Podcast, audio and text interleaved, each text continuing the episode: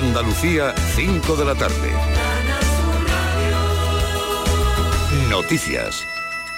Comienza hoy un nuevo año hidrológico con los pantanos bajo mínimos y escasas previsiones de lluvias. Con esta situación, este lunes entra en vigor el decreto de sequía para Sevilla capital y su entorno, abastecidos por Emasesa y Aljarafesa. El objetivo es ahorrar un 5% en el consumo de agua, unos 15 millones de litros al día. No se pueden llenar, por ejemplo, piscinas, regar jardines, ni tampoco zona deportiva y eh, lavar los coches con mangueras o baldear las calles. Luis Luque es el director técnico de Emasesa un sobreesfuerzo en la reducción de consumos por parte de los usuarios y una serie de restricciones de, usos no esenciales, como pueden ser los baldeos, los riesgos de zonas verdes, eh, llenado de piscinas, lavado de vehículos, todo con la idea de no tener que llegar a, una situación de, imposición de restricciones que de momento no está en, el horizonte de los planes de la compañía.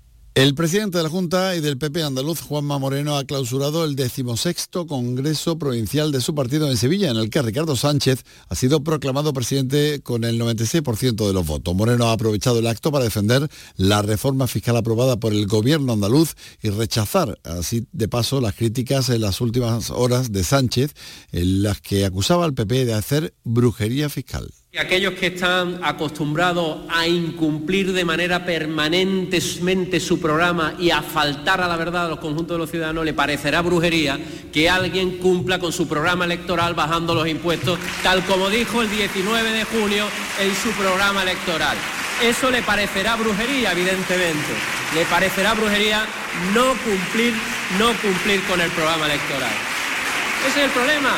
Más terremotos en Granada. Esta vez ha sido una cadena con unos 30 seísmos, el más importante de ellos de 3,6 grados en el municipio de Huetortájar. Su alcalde nos decía esta mañana que ha despertado a los vecinos. Fernando Delgado. Y la gente, por verdad, se ha pillado un, buen susto porque la mayoría pensaba que ya habían caído de la cama. El movimiento ha sido fuerte, bastante, que ha sido, se ha escuchado muy bien, ¿no? El presidente de Brasil, Jair Bolsonaro, y el exmandatario Luis Ignacio Lula da Silva ya han depositado sus votos en las elecciones presidenciales que se celebran este domingo en el país eh, sudamericano. Tras depositar su papeleta en un colegio de Río de Janeiro, Bolsonaro se ha mostrado convencido de que se llevará la victoria en esta primera vuelta y que las elecciones se desarrollarán sin problemas. Manuel Delgado Perea, quien fuera el primer alcalde de la democracia en el municipio malagueño de Fuengirola, ha fallecido este domingo, así lo ha comunicado el ayuntamiento fuengiroleño a través de un mensaje en su cuenta de Twitter donde traslada su pésame a familiares y seres queridos. Y en deportes, el Betis se cae por 1 a 0 frente frente al Celta de Vigo en Balaídos. El partido está a punto de finalizar en su primera parte. El Betis tiene que remontar ese gol y lo tiene que hacer con un jugador menos porque ha sido expulsado su central Luis Felipe por tarjeta roja directa. Tenemos 23, 23 grados en Málaga, 25 en Cádiz, 28 en Granada, 29 en Huelva y Almería, 30 en Jaén, 31 en Córdoba y 32 grados en Sevilla. Andalucía, 5 de la tarde y 3 minutos. Servicios informativos de Canal Sur Radio. Más noticias en una hora. Y también en Radio Andalucía Información y canalsur.es. Andalucía atesora un patrimonio que no puedes perderte. Su arquitectura, pintura, escultura, sus restos arqueológicos, el legado histórico. Su valor científico, los enclaves menos conocidos, su naturaleza y sus paisajes, nuestra literatura. Queremos que lo descubras todo y que lo disfrutes. Patrimonio andaluz, los domingos, desde las 10 de la noche, con Pepe Arenzana. RAI, Radio Andalucía Información. Boulevard del Jazz. Boulevard del Jazz. Disfruta de este amplio género musical en uno de los espacios históricos de Radio Andalucía Información. Escucha a las grandes estrellas de este universo fascinante y a los mejores artistas y ritmos de jazz, blues, fusión. Boulevard del Jazz. Boulevard del Jazz. Los domingos a partir de la medianoche y los lunes a partir de la una de la madrugada. Hay muchas maneras de decir te quiero. Con Javier Domínguez. Radio Andalucía Información. Conoce en detalle a las personalidades que destacan en Andalucía por su trabajo, sus aportaciones, su ingenio, su trayectoria, su capacidad de ayuda, su influencia, su simbolismo. En conversaciones con hombres y mujeres nacidos en esta tierra, sur del sur y norte necesario de tanto. La sal de la tierra Conversaciones desde Andalucía. Con Pedro Luis Gómez. Los domingos a las 12 de la noche. RAI. RAI. Radio Andalucía Información. Descárgate nuestra aplicación y sigue la actualidad del día. Radio Andalucía Información.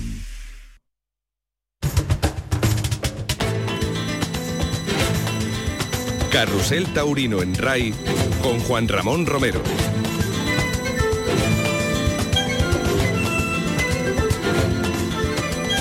Saludos amigos, muy buenas tardes y bienvenidos a Carrusel Taurino, hoy en directo desde la Plaza de Toros de Úbeda, para vivir con intensidad el cartelazo que nos ofrece hoy esta localidad patrimonio de la humanidad, una auténtica joya en nuestra Andalucía que se hace protagonista no solamente desde el punto de vista eh, de ciudad monumental, sino también de ciudad taurina, porque fíjense lo que vamos a vivir en el día de hoy. Morante de la Puebla, Emilio de Justo y Roca Rey que van a lidiar los toros de Núñez del Cubillo en directo. Todo el equipo de Carrusel Taurino aquí en esta emblemática, bellísima y veterana Plaza de Toros de Úbeda, que es, como toda la ciudad, una auténtica maravilla, un joyero para que la tauromaquia luzca en todo su esplendor. Así que comienza ya, insisto, en directo desde Úbeda, Carrusel Taurino en RAI.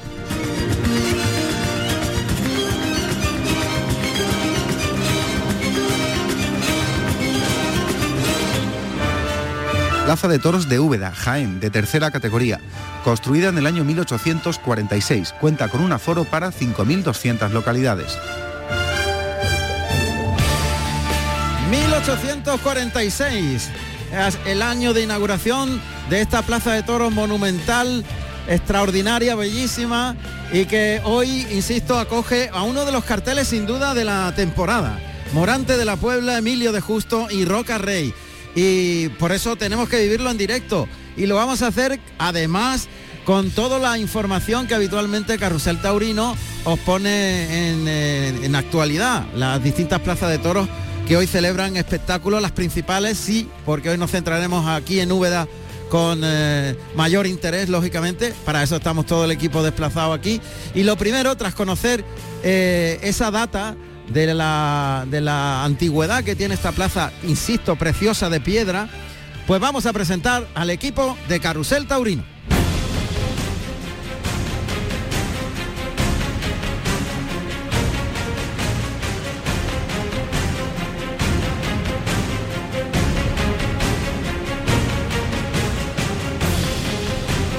Por supuesto, la base fundamental sobre la que la radio se sustenta es el sonido. Y los sonidos son de los ingenieros, de los profesionales mejores que existen para que todo sea como si la plaza se trasladara a vuestro hogar o bien vosotros aquí hasta la plaza. Y gracias a, estos números uno, sin duda, de, de los sonidos, podemos disfrutar de una exclusividad en Carrusel Taurino. En el estudio central, en la realización, en el control absoluto de todo lo que llega hasta, hasta vosotros, está ese genio, ese monstruo, ese fundamento de Carrusel Taurino que se llama Andrés Calvo.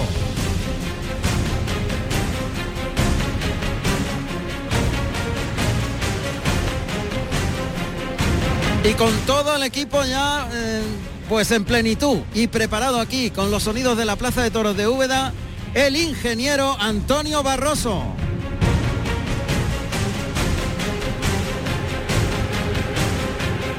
Don Antonio, buenas tardes. Hola, buenas tardes. A ver, hoy la historia nos contempla. El escenario es diferente por antigüedad, por belleza. A ver, ¿qué connotaciones ha buscado el ingeniero por aquí? Pues hemos estado toda la mañana eh, mirando dónde colocar los micros, porque una gente nos decía que el toro lo paran en un sitio, que lo sacan a otro, que demás, y creo que vamos a acertar. Tenemos ocho micros de ambiente más cuatro de comentaristas. Espectacular. Ocho micros de ambiente y cuatro de comentarista. Absoluto despliegue de carrusel taurino.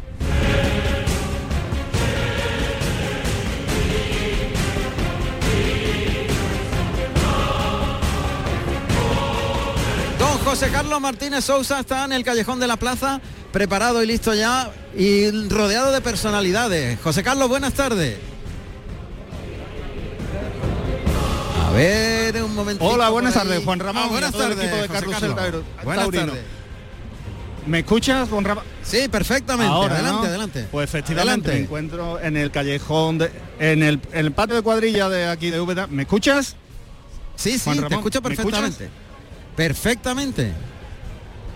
Ah, vale, Perfectamente. Que me encuentro aquí en el patio de cuadrilla de la plaza de Úbeda y, y me encuentro pues, pues, pues sí con una de las personalidades de que está que viene hoy a, a ver esta corrida, don Ramón Calderón, de nuevo en una plaza de toros. Y sí, y en Andalucía además, donde se viven los toros como en ningún sitio, lo tengo que decir. Yo voy a, a plazas en toda España, pero aquí es algo especial lo que se vive. Tiene usted una, una afición desmedida. Pues sí, sí, la verdad es que lo viví desde niño con mi abuelo, mi padre, que tenían plazas de toros. Y bueno, este es un cartel único en una plaza muy espectacular, la segunda creo más antigua de Andalucía y con una ilusión tremenda. Vi a Morante en Sevilla y eso ya no se me va a olvidar nunca, ¿eh? Y lo vio mi hija y mi nieto. Y una cosa, mi nieto tiene esa oreja. Esa oreja que cortó Morante en Sevilla, que hubiera sido un rabo, se mata bien, esa oreja la voy a disecar, la voy a guardar en un sitio muy especial. Eso en unos años será una reliquia y bueno, y valdrá incluso un gran dinero. Pues lo que vale es mucha emoción, porque lo que vivimos aquel día en Sevilla, yo, la, verdad, yo llevo muchos años viendo toros y eso fue una cosa especial, una cosa que transmitió una emoción incluso a la gente que no le gustan los toros, que no, yo no sé si lo voy a volver a vivir, espero que sí, ¿eh? porque nunca se sabe lo que se puede volver a repetir, pero aquello ha sido único, Emilio está en un momento extraordinario y Rocarrey obviamente también es un torero que, que es capaz de levantar a la, a la gente de sus asientos. O sea que hoy va a ser aquí un día muy especial y yo estoy feliz de poderlo vivir.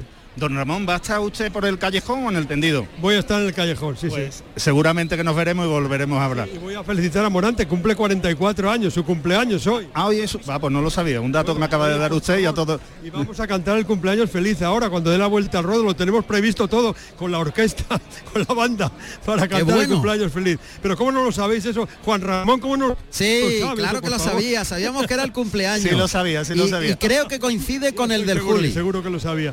En fin. Claro. Que coincide el cumpleaños de Morante de la Puebla con el de Juli, me dice Juan Ramón. Ah, sí, bueno, yo estoy feliz de estar aquí, os felicito por lo que hacéis. Ya se lo dije a Juan Ramón en Málaga, creo que esto es una cosa única, retransmitir como hacéis eh, unas, una, un- una serie de corridas como si fuera el fútbol. Eso yo creo que no lo ha hecho nadie nunca, o sea que, que os felicito, es una maravilla Muchas porque eso ayuda a que la fiesta de los toros, que ya está muy viva, ¿eh? algunos la quieren matar, pero eso no es así. Y de hecho, después de la pandemia esto ha vuelto con más fuerza que nunca. O sea que vosotros sois parte de, esta, de este milagro y os felicito de verdad como aficionados. Muchas gracias. Pues muchísimas gracias, don Ramón. Un saludo. La verdad que está viva, mi- mire, la de niños, la de niños que hay, entendido, y bueno, y co- con sus padres, la verdad que sí, está muy viva esta fiesta. Sí, y hasta uno vestido de torero, ¿eh? Sí, sí, lo Ahí acabamos de- está. Sí, sí, me ha dicho que está dudando entre Morante y Roca Rey. Pero bueno, yo le he empujado un poco más hacia Morante. Yo soy más morantista. Bueno, cada uno tiene su estilo y, y tiene que haber de todo. Sin duda, sin duda. Enhorabuena de verdad y muchas gracias. Muchas gracias a usted, don Ramón. Gracias. José Antonio Morante Camacho, Morante de la Puebla, nacido en la Puebla del Río, Sevilla, el 2 de octubre del año 1978. Tomó la alternativa en Burgos, el 29 de junio del año 1997, actuando como padrino César Rincón y como testigo Fernando Cepeda con toros de Juan Pedro Domecq. Ahí está, como siempre, don Andrés Calvo Alquite. Efectivamente, el 2 de octubre del 78, 44 años cumplen el día de hoy. Y la sorpresa, pero nosotros sí, gracias a Ramón Calderón, siempre tan amable, tan sencillo, tan cercano. De verdad que es una delicia. Y ahora sí que nos faltan nuestros comentaristas, pero es que la entrevista ha sido deliciosa, sin duda. Bueno, don Luis Miguel Parrado, el Maldini del Toreo, el sabio del campo. ¿Qué tal está usted? Bien, aquí estamos en, en mi querencia, en mi lindo y queridísimo Jaén, que ayer vivió aquí precisamente en Úbeda una jornada de reivindicación de los que es el Campo Bravo de la provincia de Jaén, un Campo Bravo con tradición centenaria y que muchas veces pues no se le da la categoría que debiera y la categoría que merece como ayer se demostró. Ayer salieron seis toros del campo bravo de Jaén que no hubieran hecho de menos en ninguna plaza de toros. Toros con, una presentación por encima de, lo que es eh, previsto para una plaza como esta que es de tercera categoría y que luego dieron muy buen juego, sobre todo un extraordinario ejemplar de Guadalmena llamado Bolero, que tú ahora, estás en la, tú ahora estás en la plaza y te puedes situar y tomó el tercer puyazo desde muy cerca de la segunda raya de picadores contraria. Qué bien. El toro se arrancó con el, con el rabo niesto a, por el caballo, el toro de María Jesús Gualda del añadió también fue muy bravo en el caballo y luego toros con muy buena clase como el de Paco Sorando, que le faltara un poquito de, raza y le faltara un poquito de vida, toros muy nobles como el de los Ronceles y como el toro también de, a ver, a ver, el toro del Cotillo también fue noble, pero tenía buenos inicios y se empeñó el ganadero en pegarle un cuarto puyazo. Cuatro puyazos. Y ese cuarto puyazo acabó con el toro que tuvo que ser devuelto finalmente en fin, que vuelvo a decirte, fue una tarde pues, donde nos divertimos mucho los, aficionados al toro. Qué bien. Y don Pepín Rubio, que ya debutó con nosotros. Pepín, ¿qué tal? Bienvenido. Muy buenas tardes. Torero, bienvenido. Gracias, encantado. Bueno, vamos a pasar una tarde sin duda extraordinaria con este pedazo de cartel Morante de la Puebla, Emilio de Justo y Roca Rey. Pero no solamente aquí, vamos a estar en otras plazas que relatamos inmediatamente.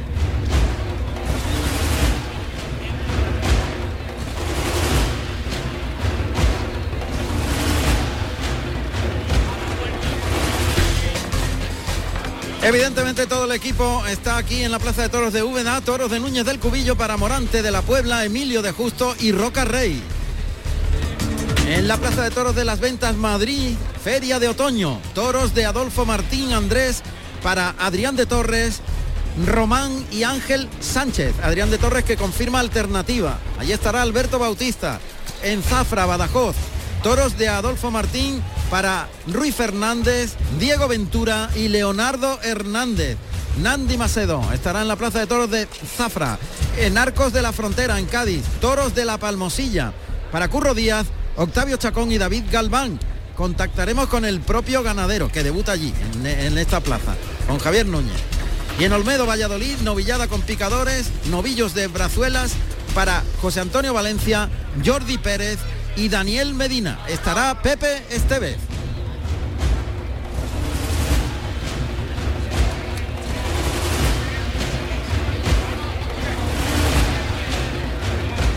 Y ayer, eh, además de lo que ha contado Luis Miguel Parrado como resumen de esa corrida concurso de ganaderías jiennenses, también los toreros estuvieron a gran nivel, tanto Rafaelillo como Curro Díaz y el tercer espada.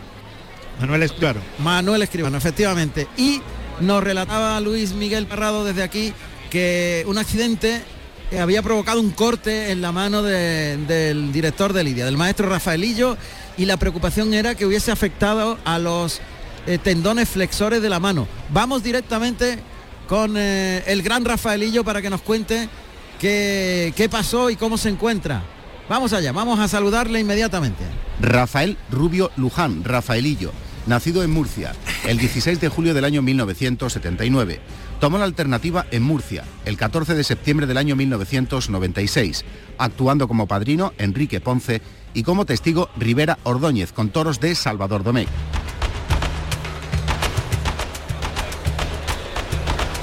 Maestro Rafaelillo, buenas tardes. Vamos a ver si eh, nos escucha el maestro Rafaelillo. Se ha cortado, se ha cortado, pues inmediatamente retomamos la comunicación con Rafaelillo. ¿Tienes algún algún adelanto de lo que pasó con su con la mano pues, de Rafaelillo? Pues ¿Qué lesión? Se lo llevaron al Hospital San Juan de la Cruz, aquí en Úbeda, antes incluso de que finalizara el festejo, porque sangraba profusamente por el dedo índice de la mano derecha y parece ser que lo operaron y tenía algún problema de rotura de tendones y va a estar escayolado un tiempo. Vaya, mala Una lesión con muy mala pata porque él había estado muy a gusto con el toro de Paco Solano, un toro ya te digo que era noble, que tenía clase, poquita vida, o sea que lo dejó andar muy sobrado, muy a gusto y más con lo que él está acostumbrado a ponerse delante, imagínate, fue un, dulce en ese, en ese aspecto. Y a la hora de entrar a matar, allí muy cerca del burladero de matadores, se perfiló y yo creo que se le fue la mano de la empuñadura y se cortó y ya te digo, sangraba profusamente y después de eso tuvo que volver a entrar a matar, incluso que descabellar con todo lo que eso significaba de afectar aún más la lesión. Pues vamos a preguntarle directamente al maestro Rafaelillo a ver cómo se encuentra. Maestro, buenas tardes. Buenas tardes. ¿Cómo estás?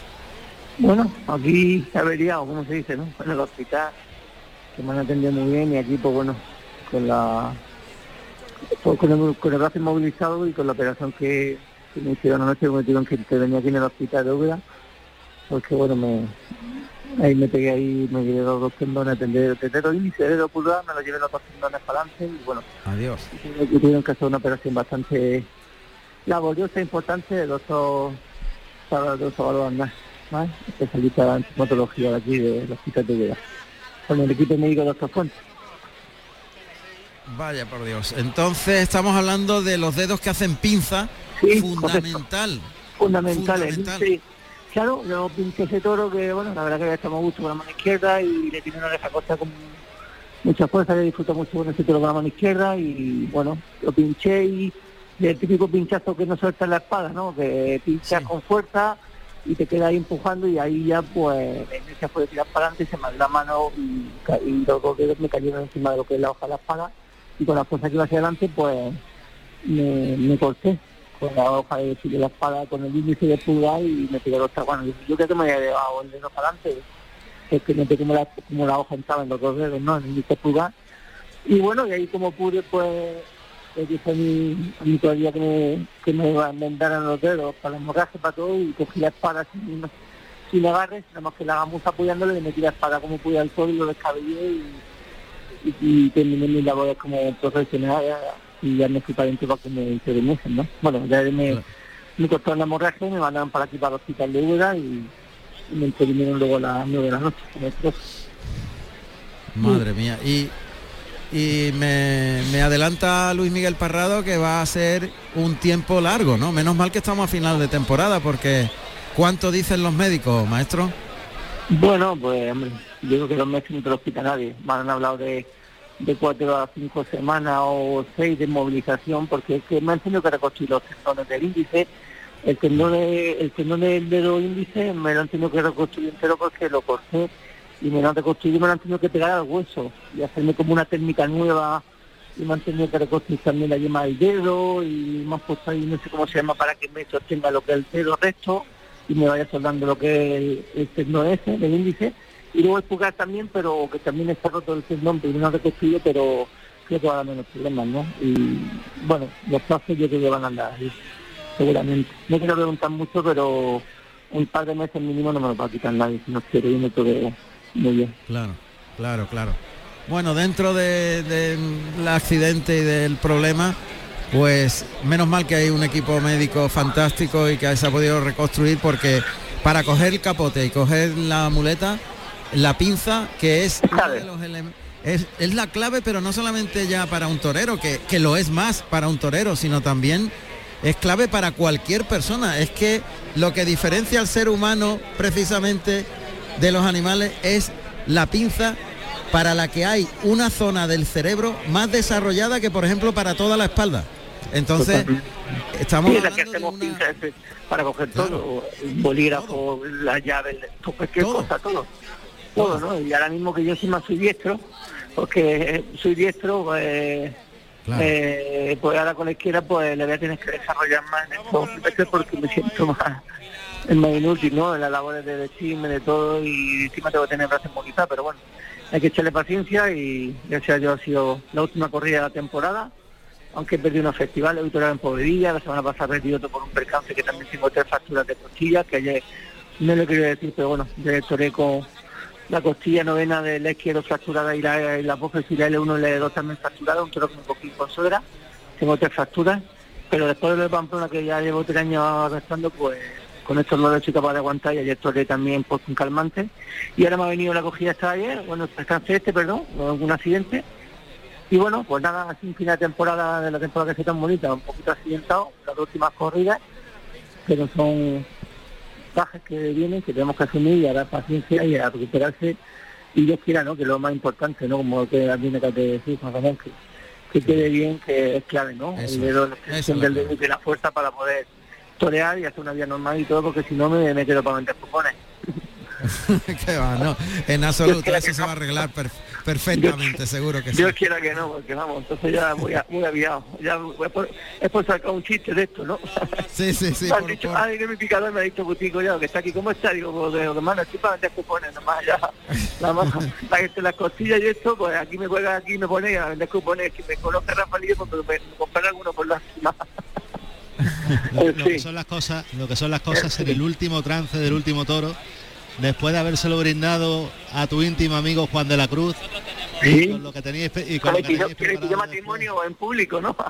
Sí, sí, sí, es ese- ese de la es el casa, ¿no? matrimonio, le- El le el brindó, de- eh, sí, sí, sí, con la de Miura en Sevilla en el año Claro, 2003. eso lo dimos, lo dimos en directo nosotros. Pues eh, En directo, Rafael pero- le pero- brindó ayer en su segundo toro a ellos. Qué Sí, bonito. y además, y estuvimos a gusto con la mano izquierda, creo que le hice cosas muy buenas ese toro con la mano izquierda, un toro que lo, lo mantuve, que tuvo clase, nobleza, pero que tuvo que hacer las cosas muy bien y, y le puse mucho y la verdad que lo toré muy bien con la mano izquierda, muy para mí, una faena muy bonita y de no deja mucha fuerza cortar. Aparte que a la parte era que la arrancar primero que bueno, que yo creo que fue un toro con muchas complejidades, ¿no? Luis Miguel, fue un Ese toro fue, muy de, duro. ese fue de los que tú estás acostumbrado, sí. Sí, pero bueno, pero en Úbeda yo creo que el palo de la corrida ayer era distinta, ¿no? Eh, pero es que un toro, eh, porque hubo toros que salieron con bestias con mucha categoría. Ese toro, bueno, fue un toro, eh, fue un toro muy duro, ¿no? Miraba mucho, un toro de Santa Coloma, en este pasa mucho miedo. Y bueno, fue un toro que, que me hizo pasar mucho miedo que le arranqué esa oreja, primer toro de. Bueno, pues maestro, que haya mejoría y pronto nos veamos. Un abrazo muy fuerte. Muchísimas gracias a todos, un fuerte abrazo. Buenas tardes. Un abrazo. Un abrazo.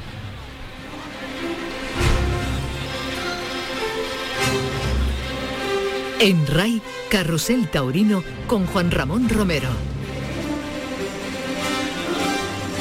En dos minutos comienza la corrida aquí en Úbeda, ya la plaza está prácticamente pues en todos sus tendidos, con muchísimo público. Van a faltar algunas entradas para el no hay billetes, pero muy pocas, me da la impresión. Muy pocas. La plaza está prácticamente llena ya. Sobre todo sombra, sombra está muy cuajada. Y Sol, fíjate que yo confiaba en que se pusieran los billetes porque hoy haciendo una temperatura muy superior a la de estos dos días anteriores, sin embargo está el cielo un poquito entordado. Todavía queda lugar, no se va a poner en billete desde luego, pero va a ser una gran entrada. Te decía de estos dos días, porque es el tercer día que hubo vive acontecimientos taurinos. Hace dos días tuvo lugar la desencajonada de los toros de la concurso y después hubo una novillada sin picadores del maestro Espartaco, donde sobresalió el almeriense Denis Martín que cortó dos orejas. Perfecto. Todo preparado. Me imagino, José Carlos, que los toreros ya están liándose en el capote de paseo a falta de minuto y medio. Cuéntanos ambiente en el patio de cuadrillas. Pues Juan, Juan Ramón, el ambiente en el patio de cuadrilla es espectacular. Hay muchísima, muchísima gente. Han llegado.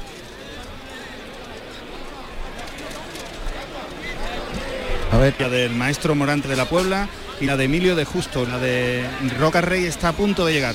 Eh, Morante de la Puebla viene vestido de rosa y azabache y Emilio de Justo de azul y oro. Y en este preciso momento creo que va a aparecer Roca Rey acaba de llegar y viene vestido de caña y oro. Juan Ramón está haciendo su entrada por, por el patio de cuadrilla. Muy buenas tardes. Estoy hablando aquí con uno de los banderilleros de, de Roca Rey. Sí. Y bueno, está- le están entregando ahora mismo al maestro Roca Rey un cuadro que lo ha pintado una chica y bueno, le están haciendo una foto y se lo está dedicando a él. La verdad que es uno de los matadores más queridos, sobre todo por el público infantil. La verdad que- sí, así es. Roca Rey que está aglutinando a mucho público joven, sí. Sí, sí, adelante, adelante. Nada, nada, nada. Eso que está bueno que, que no paran de hacerse fotos con el, con el maestro Roca Rey y, y no lo dejan pasar. Y le están esperando Bueno. los otros dos matadores para, para empezar a, a hacer el pasillo. Muy bien. Bueno, pues a, a punto de comenzar la corrida han llegado muy justitos, ¿no? Suele llegar muy justito, demasiado justito. Demasiado justito, hombre. Yo creo que Esto empieza a las cinco y media. Exactamente, ya no por él, sino por el respeto a sus compañeros, estar con tiempo suficiente en el patio de cuadrilla. Yo creo que es. Yo decía, ayer lo hablaba con, con uno de los compañeros del jurado de la concurso, decía, si a esto le quitas el rito, si a esto le quitas toda la prosopopeya que tiene, ¿en qué se queda? Bueno, pues no sé. Hombre, se quedarían mucho, pero es fundamental esa liturgia. Fundamental, Esa porque, liturgia. porque es lo que nos conecta con nuestros ancestros. Con, con lo que ha hecho que este espectáculo haya sobrevivido a lo largo de los siglos. Bueno, y, y ya hablando de esos conceptos éticos y morales, quizás la tauromaquia es el que guarda con mayor celo y rigor el respeto a los mayores y al orden de antigüedad. Absolut- Eso es clave. Totalmente. Eso desde que uno empieza en esto, pues te lo inculcan tus mayores y es una cosa que es ley. Entonces, bueno, eh, ver a Morante, por ejemplo, cualquier chaval hoy en día, o cualquier matador de toros pues, que esté recién activado, cualquier novillero, ese es un dios, ¿no? O Roca Rey. Entonces ese respeto nunca se va a perder ni se debe de perder. Entonces esos valores que nos enseñan son los que siempre se mantienen, tanto dentro del toro como fuera luego en la vida. Y curiosamente, también en la liturgia hay un orden riguroso de antigüedad en el paseillo, en el orden de actuación. eh, hay una jerarquía basada en el tiempo.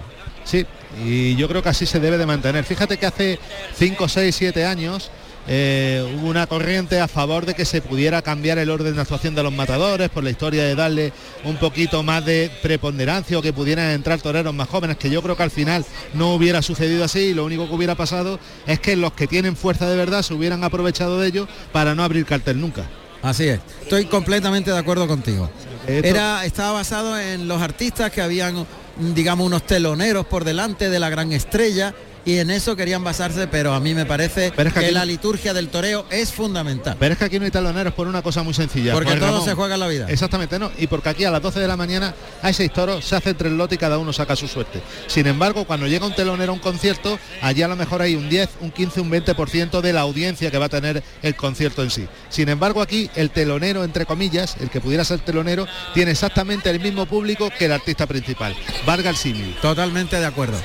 Bueno, pues el público sigue entrando. La plaza, insisto, que presenta un aspecto maravilloso, fantástico.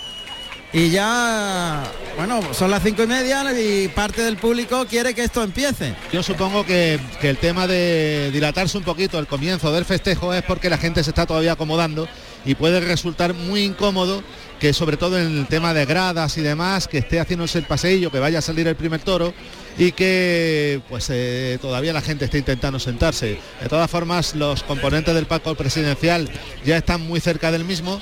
Presidente Felipe Torres, que es eh, un reputado delegado gubernativo de la provincia de Jaén y que lleva perfectamente los destinos de una plaza como la de Úbeda, está listo para, para actuar esta tarde y esperemos que todo salga según debe salir. La corrida de máxima expectación.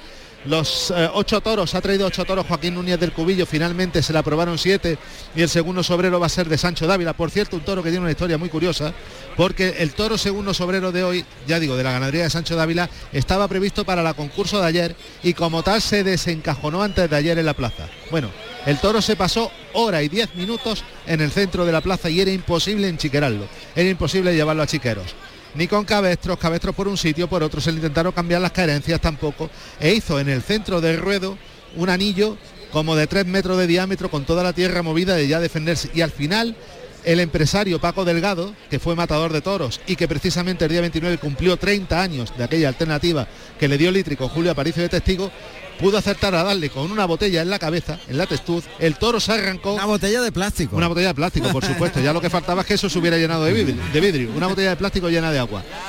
Le acertó en, el- en la testuz, el toro embistió al buladero que hay al lado de la puerta de Toriles y con una banderola pudieron engañarlo y según entró por la culata del toro cerraron la puerta. Pero se pasó hora y diez minutos ahí. Vaya, las cosas que pasan en la tauromaquia. A veces son tan imprevisibles, ¿verdad? Aquí nada es previsible. Nada, nada, es previsible. Ese es otro de los grandes activos y de los grandes valores de la tauromaquia. Bueno, Esperemos que no tenga que salir hoy al estar de segundo sobrero, porque ya ha estado bastante rato en la plaza, ¿no?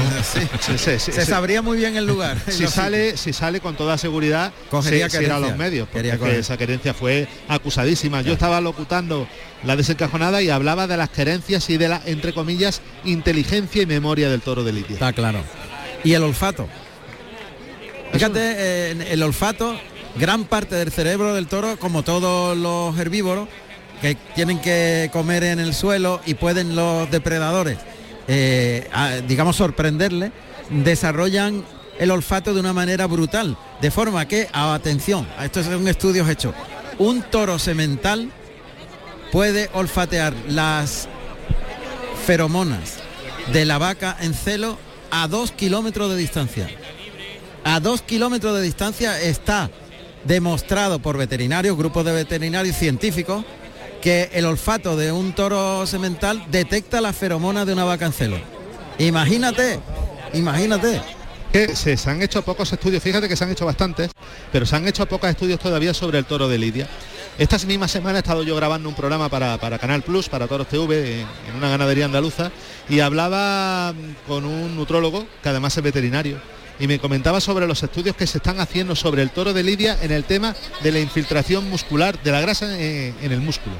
Y decía que el toro de Lidia es una especie, una subespecie evidentemente, completamente distinta a la hora de infiltrar la grasa que, por ejemplo, un toro manso, un toro de carne. Dice que se están haciendo, que de un tiempo a esta parte, se están desarrollando una serie de estudios que demuestran a las claras que el toro es un animal, el toro de Lidia, un animal absolutamente singular y que tiene todavía una, una parte oscura, digo oscura porque todavía no se ha descubierto, por estudiar que, que, amplía un abanico extraordinario de posibilidades de aprender sobre el animal. Absolutamente. Y ya que estamos dando datos científicos, el, el, hipotálamo del toro, o sea, la parte más antigua donde están las emociones, la agresividad y la cobardía, tiene eh, un 30% más de desarrollo del núcleo que provoca la, la, agresividad, la defensa del toro, o sea, la embestida, que una vaca suiza. Un 30% en cuanto a tamaño. Y la segregación de endorfinas es un tantísimo por ciento también Absolutamente. infinitamente mayor.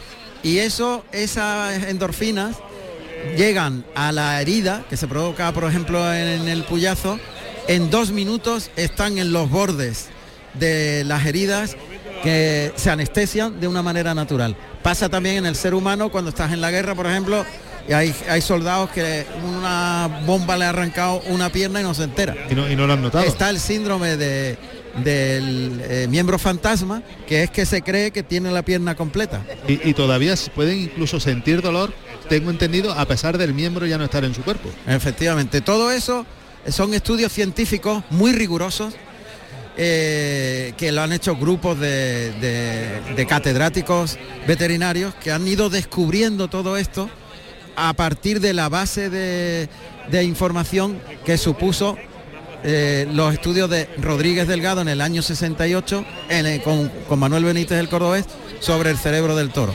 Y esos estudios, esa eh, ya es mítica la entrevista que le hicimos en Carrusel Taurino hace 15 años, ya fallecido eh, el profesor Rodríguez Delgado hace muchos años, donde explicaba todo esto y es realmente apasionante conocer y tener datos objetivos científicos y rigurosos de todo lo que supone mmm, la y posteriormente la, sí, sí, sí, el, el, cerebro el, del toro y el dolor eh, la influencia del dolor en el toro. Después eh, Juan Carlos Sillera en Madrid también lo hizo y eran eh, no eran ni aficionados era gente absolutamente neutra por lo cual esos estudios tienen aún más valor clarines y timbales suenan en la plaza de toros de Úbeda clarines y timbales que son iguales suenan igual que los de Madrid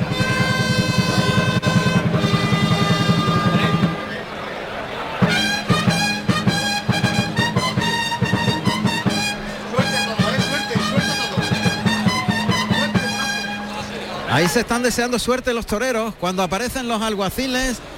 ¿Qué sonidos nos consigue el ingeniero Barroso? Caballos cruzados, tordos en fase blanca y los dos alguaciles vestidos a la usanza del siglo XVI como corresponde a una plaza con estos eh, siglo y medio, siglo y medio. Claro, no sé exactamente, no. no mil, mil, 1843. Fíjate, casi 200 años. Casi 200 Estamos, años. Fíjate la, imagen, la imagen lo, de las torres del Hospital de Santiago al fondo. Es una imagen que nos retrotrae en el tiempo. Acaban de saludar quitándose el chambergo. Los arguacilillos que son Encarni López Troyano, que monta a Luna, y José Espino García, que monta a Estrella. Son pareja ambos y José eh, lleva de alguacilillo aquí en la Plaza de Toros de Úbeda 34 años y su señora, que es Encarni, 6 años. Pues mira, van pegaditos a las tablas con sus caballos tordos en fase blanca, haciendo el despeje tradicional y, despeje que en su día fue real por parte de los alguaciles, de la gente que estaba en la plaza del pueblo antes de las corridas de toros. Pues esto ha quedado como tradición. Ahora se, se van a reunir ambos delante de la puerta de matadores.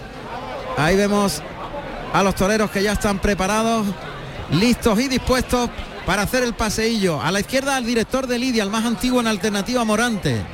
A la derecha Emilio de Justo, el segundo matador, y en el centro Roca Rey, el más joven en alternativa, que es como se establece el orden de los toreros en cuanto a la lidia. Lo que comentábamos anteriormente, las cuadrillas van situadas también por orden de antigüedad detrás de cada uno de los matadores. La primera cuadrilla va detrás de Morante, la cuadrilla en el centro es la de Emilio de Justo y la tercera cuadrilla delante de los caballos de picar es la de Roca Rey. Más aún, ¿verdad, Pepín? El, banderillero que lidia el primer toro del matador va también haciendo el pasillo a la izquierda, ¿verdad? Sí, siempre cambia. Eh, lidian el primer toro va colocado al lado izquierdo. Como van cambiando, van rotando según los festejos, van haciendo un día el pasillo en el lado izquierdo y otro en el lado derecho. Lo único que no cambia es el tercero, que siempre va en el centro. En el centro. Ahí están los toreros. Rosa y bordado en azabache, también bordado en plata. El capote de paseo verde con galones, arranca el himno nacional antes del paseillo.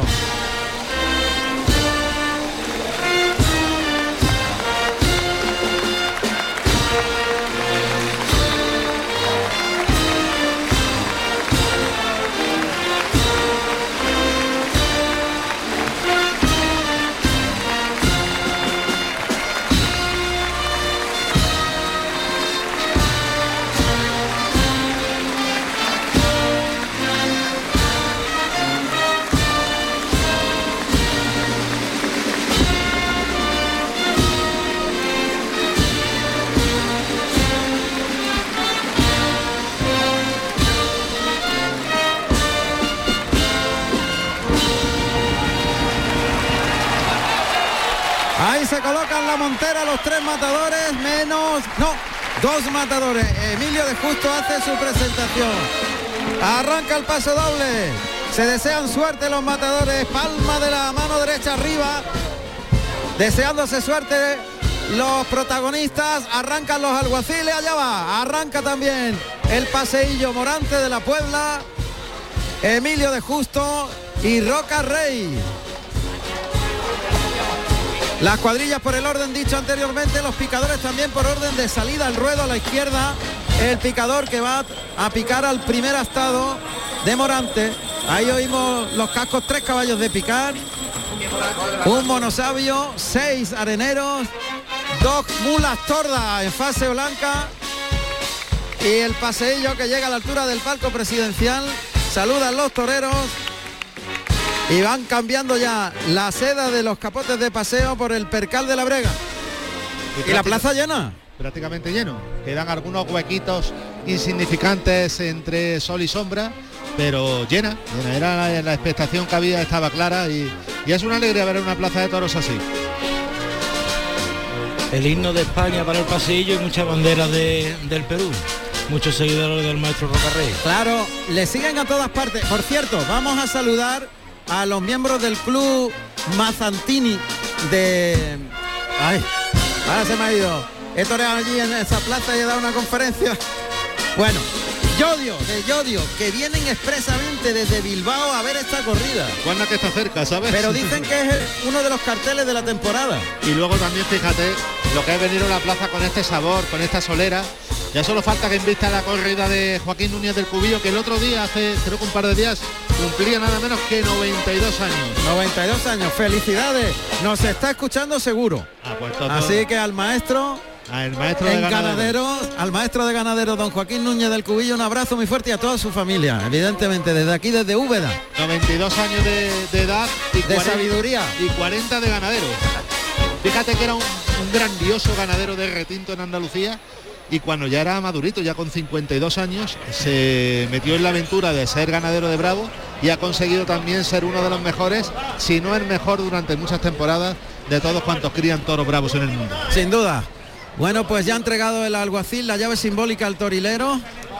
Está Morante en la primera raya. con el capote plegado delante del cuerpo, observando la ceremonia de despedida de los alguaciles del ruedo para marcharse al interior del patio de cuadrillas. Morante que está desplegando el capote rosa, fucsia y bordado en azabache y plata. El vestido que luce hoy Roca Rey. Un poquito más adelante allí vemos a, perdón, Morante y Roca Rey, que, al que vemos un poquito más para allá, que va de... Tabaco. Tabaco y oro, efectivamente. Morante con un vestido muy goyesco, muy picasiano, podría servir perfectamente para cualquiera de las dos. Así es. Y está muy, fuera, está entre las dos líneas de, picadores. Está con ganas. Sí, sí, está. Ahí se oyen los trasiegos, los sonidos que llegan desde la Plaza de Toros de Úbeda. Ingeniero Antonio Barroso. Andrés Calvo en los sonidos. Esta joya, esta maravilla de la radio, por favor. Qué suerte tener a estos profesionales con nosotros. Está pegando lance ya a Morante y todavía no salió el toro. Esto significa oh, muchas cosas. Ojalá. Y hoy también está en el callejón Roberto Domínguez, que creo que la primera vez que le dio cubillo aquí en Úbeda, que fue en la feria del año 1989, estaba también, pero como matador de toros, junto a Espartaco y Fernando Cepeda. Fíjate qué casualidad, hoy está como apoderado de Roca Rey. Figura del toreo y figura de los apoderados. Sin duda.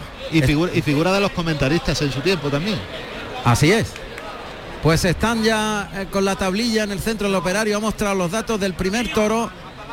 Me imagino que ya podemos ofrecer los datos de ese primer toro de Núñez del Cubillo para Morante de la Puebla.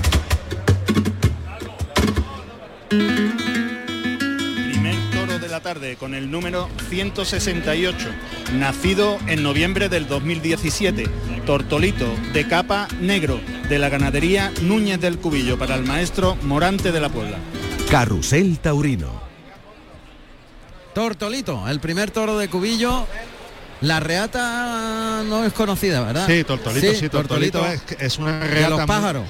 Es una reata muy antigua que venía por línea Osborne. Evidentemente de Osborne a lo mejor puede tener un 5 o 6%, pero si las madres han ido conservando el nombre a lo largo de las generaciones y a lo largo de los años, Tortolito es un nombre Osborne, un nombre Además era una familia que daba mucha clase, muy buena calidad, pero claro, vuelvo a decirte que ahora a lo mejor de Osborne, después de tantos cruces y tantas generaciones, a lo mejor tiene un 6%, un 7%. Sí, porque ya es un encaste propio. un encaste absolutamente propio. Además, don Joaquín ha tenido la sabiduría de no dolerle las pernas a la hora de buscar sangres en otro sitio cuando lo suyo veía que podía flaquear. Claro. Tenía los dos A mí, a mí me contó una anécdota don Joaquín allí en el Grullo de aquella corrida magnífica de la Feria de Abril de Sevilla que matan hace muchos años Espartaco y César Rincón. me dijo, dice, todo el mundo iba dándome la enhorabuena por la calle cuando yo salía. Y yo sin embargo decía, si lo que yo he lidiado a mí no me ha gustado para nada. Era un adelantado a su tiempo, ese es un signo de ser un adelantado a su tiempo. Y ahí se fue a comprar a Juan Pedro con el tiempo, valga la redundancia, adelantó a Juan Pedro y luego metió sementales también de Daniel Ruiz. Daniel Ruiz. Y luego uno de Cortesano. Y luego eh, Cortesano número 31. Y luego también metió a Hermoso 123 de Garcigrande. quiero decirte que no le han dolido prender Bueno, pues la puerta de Toriles está abierta para que salga, salga Tortolito, el primer toro, ya está preparado Morante, que se introduce en el burladero de matadores, a su lado está Trujillo, que va a lidiar al primer toro, la cuadrilla desplegada por los burladeros para llamar la atención de, de Tortolito, el toro de Cubillo, Ahí tenemos esos sonidos abriéndose la puerta de Toriles, la contrapuerta y el, torilero que le da la señal al interior de Corrales para que salte al ruedo el primer toro. Oímos esos sonidos. Ahí sale el primer toro. Ahí está, armado en corni delantero. Toro serio, bien presentado. Un toro que tiene más cuerpo que cara.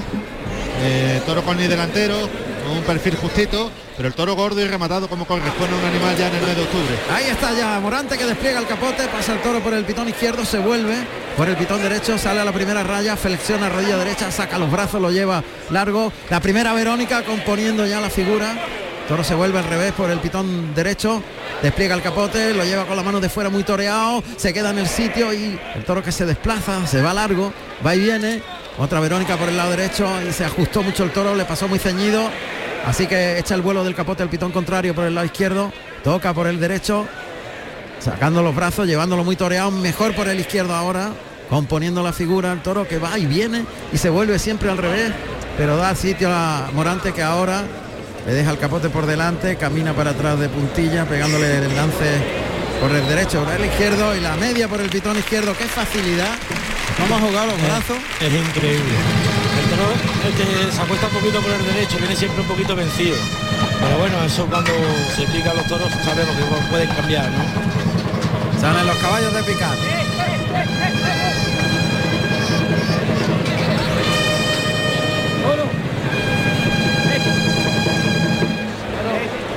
Ahí está el toro entretenido por la cuadrilla como oímos perfectamente. Adelante, José Carlos. El picador de este primer toro es Aurelio Cruz, que va vestido de tabaco y oro y monta a pata negra y guarda la puerta Cristóbal Cruz, vestido de azul y oro y monta a Duque. Ha pegado una chicuelina en los medios. Morante, ahora por el pitón izquierdo, el toro viene un poquito ajustado.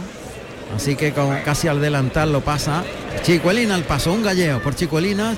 Echa el capote, la enrosca el cuerpo, paso adelante, viene el toro por el pitón derecho, otra chicuelina y paso adelante.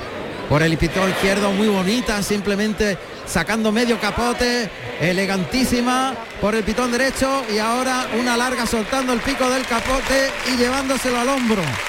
Un galleo precioso por Chicuelina. Y suave y haciéndolo todo a favor del toro, no se ha metido con él nunca.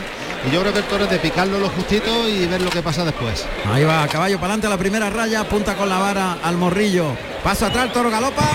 Uy, en el centro ha metido los pitones, derriba al caballo. Qué voltereta le ha pegado el caballo. A pulso lo ha levantado el toro. Ahí echa un capote, cuidado que el toro con el pitón izquierdo está en el peto. El caballo ha caído por la parte desprotegida. Está Trujillo echándole el capote al ojo izquierdo. Están los banderilleros intentando quitar al toro, coleando. Es eh, Francisco, el propietario del caballo, el monosabio que está coleando al toro, tirándole del, de la- del rabo al toro a ver si ve el capote de Trujillo por el pitón izquierdo. Parece como si tuviera el pitón enganchado. Se ha enganchado al peto, sí. El, el manguito de, de lo- El manguito. peto. eh, ahora lo saca muy bien Trujillo. Y Lili también, Lili Lili. también. Lili ha ayudado. Oye, bravo el toro en el caballo, ¿eh? ha sido pronto y ha empujado al estribo, ha ido muy recto. Qué voltereta la ha pegado, la ha levantado de los cuartos traseros de las patas, pero como una balanza. ¿eh? Yo digo que ha sido el toro muy bravo en este primer en- encuentro. Toro que se va a los medios. Ahí se levanta ya el caballo. El público ovaciona. Pero el caballo, El no caballo tiene esté nada, bien. Juan Ramón, no le ha pasado nada al caballo. Ah, el caballo está muy bien protegido, pata negra. El caballo está bien, Está- Juan Ramón, no le ha pasado nada.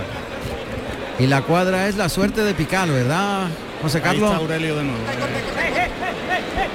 La suerte de pica, la cuadra jerezana. Uy, le ha pegado una colada por Y el pitón izquierdo. tiene ahora siete años de Trujillo. experiencia. Antes lo había hecho por el derecho, ahora por el izquierdo. Está Morante ya probando el toro por el pitón derecho, a pie junto, brazos terminando el lance por arriba. Ahora otra vez a pie junto, los brazos altos, caminando y cruzándose. El toro se da unos pasitos y se va. Brazos por alto también por el pitón derecho, vuelve el toro, le deja mucho estar a Morante. Y ese querer irse que da dos, tres pasitos le da mucho sitio y mucha facilidad para colocarse. No tiene celo ninguno hasta ahora mismo, ¿no? Parece que le falta un poquito de celo al toro. Pero bueno, no molesta. Ahora a ver si cuando el maestro se quede solo con la muleta eh, se humilla un poquito más, porque también le falta un poquito de humillación. Curioso, pero todo el celo que ha tenido en el caballo Lo, lo ha perdido los chismes. Es que el toro tiene celo en corto. Y si os fijáis tiene buen embroque, pero es en la salida donde pierde la codicia por los trastos. Vamos a ver si cuando se quede solo, como decía Pepín, entran los caballos de picar, como oímos, en el patio de cuadrillas. Y comienza el tercio de banderilla, José Carlos. Pues está lidiando este primer toro de la tarde Juan José Trujillo, vestido de azul y plata, y acaba de colocar el primer par de banderilla Antonio Jiménez Lili, vestido también de azul y plata. Y se prepara Javier Sánchez Araujo, vestido de caña e hilo blanco. Y Tabaco, colocará tabaco, dos hilo blanco.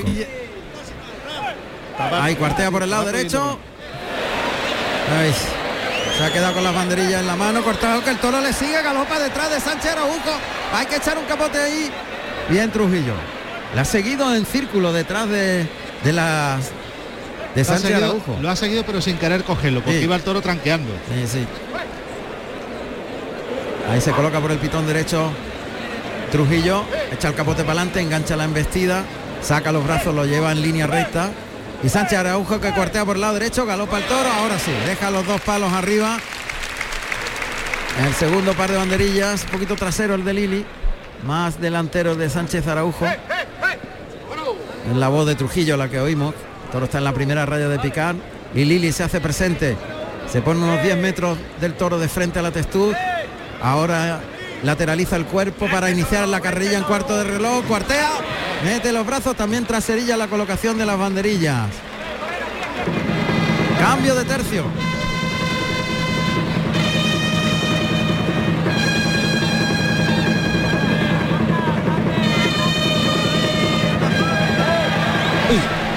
Ha pillado distraído a Lili, el toro ha pegado una re una tabla y por poco lo arrolla.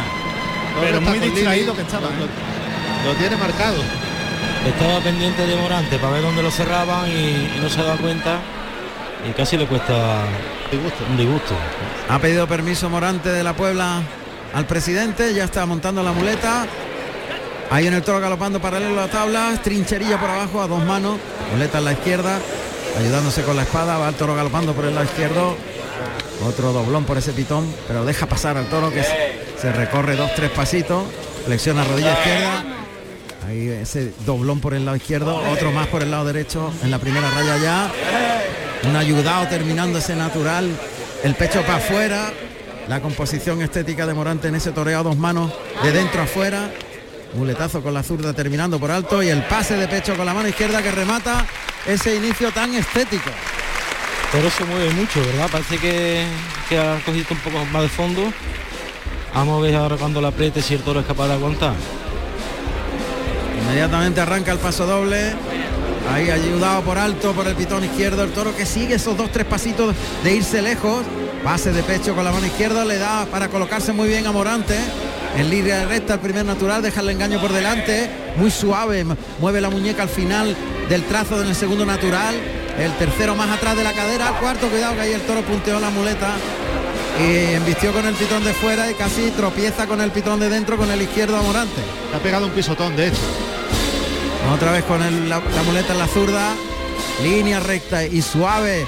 Muy templado. Tiene mucha nobleza el toro y ese puntito de querer irse le da sitio a Morante. El tercer natural se coloca por el lado derecho. Pase de pecho con la mano izquierda. Y bueno, mantiene lo que hizo con el capote. Sí, exactamente, eso te iba yo a decir. Mantiene ese buen embroque y la salida de irse, pero mientras amague con, ir- con irse y no termine Y no de hacerlo, y no termine de hacerlo, le viene muy bien al torero, porque lo deja andar con desahogo.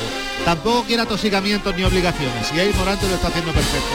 Muleta en la mano derecha, se coloca por el pitón izquierdo a pie juntos. Molinete gira el cuerpo enroscando la muleta en el molinete para ligar el derechazo a media altura. El segundo llevándolo muy toreado, gira muy bien la muñeca al final del trazo el tercero, el cuarto, el toro sigue ahí embistiendo detrás del vuelo de la muleta, quinto derechazo ya componiendo la figura, sacando el pecho, el sexto cambia la muleta por la espalda de la zurda, se coloca el de pecho y el pase de pecho con la mano izquierda. El remate por bajo para montar la muleta por detrás de la espalda en la mano derecha y el molinete invertido con la mano derecha remata esa serie tan bonita. Buena tanda, con el pitón derecho, muy tapadito porque en mitad del muletazo pegaba él, quería pegar un tornillacito y Morante no lo ha dejado. Eh, La técnica que tiene este hombre y el pulso que tiene esa muñeca son privilegiados. Y la inteligencia de ir alternando ambos pitones. Antes que está cumbre en una temporada histórica sin duda.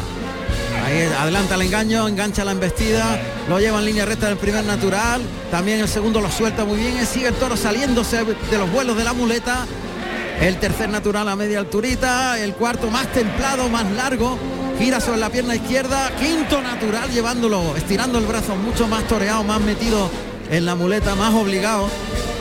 El, de nuevo de atrás adelante la muleta al hocico para otro natural el toro se sale del vuelo de la muleta le deja colocarse le liga el natural vuelve el toro se coloca el de pecho se la echa al hocico arriba el de pecho muy ligado todo muy reunido y muy facilón el toro con ese puntito de querer rajarse que- pero no se raja No se raja, pero le falta esa competitividad, le falta esa raja para poder transmitir, transmitir aquí arriba. Pero bueno, el ma- el maestro lo está abordando el toreo, ¿eh? con la mano izquierda le pega tres muletazos, casi tres carteles de toro. A este toro si le pegas dos tirones o si lo dejas que te enganche la muleta dos veces, te quedas sin él. Ha dado tiempo al toro, toro situado sobre la segunda raya de picar. Morante vuelve a la mano derecha, brazo izquierdo apoyado en jarra en la cadera. Ahora se tapa con el pico de la muleta delante del perfil izquierdo. Anda. Un muletazo por alto para ligarle el derechazo atrás de la cadera semicircular. El toro sigue girando detrás del vuelo de la muleta. Tres. El cuarto seguido el pecho para afuera. Composición de la figura erguida. Y cambio de mano de la derecha a la izquierda girando la muñeca y a pie junto el pase de pecho. Qué bonita la serie, qué ligada y qué girando, qué giro del toro. ¿eh? Buscando girar ese cuarto de vuelta para volver a, a enganchar la embestida y llevarla hasta el final. Él por el pitón derecho siempre se lo está haciendo más ligado, por el pitón izquierdo le da un tiempecito. Está acoplado perfectamente a las condiciones del toro, que fíjate que siempre ha querido irse, pero cómo se ha mantenido los medios. Lo está disfrutando muchísimo Morante. Pues el toro se va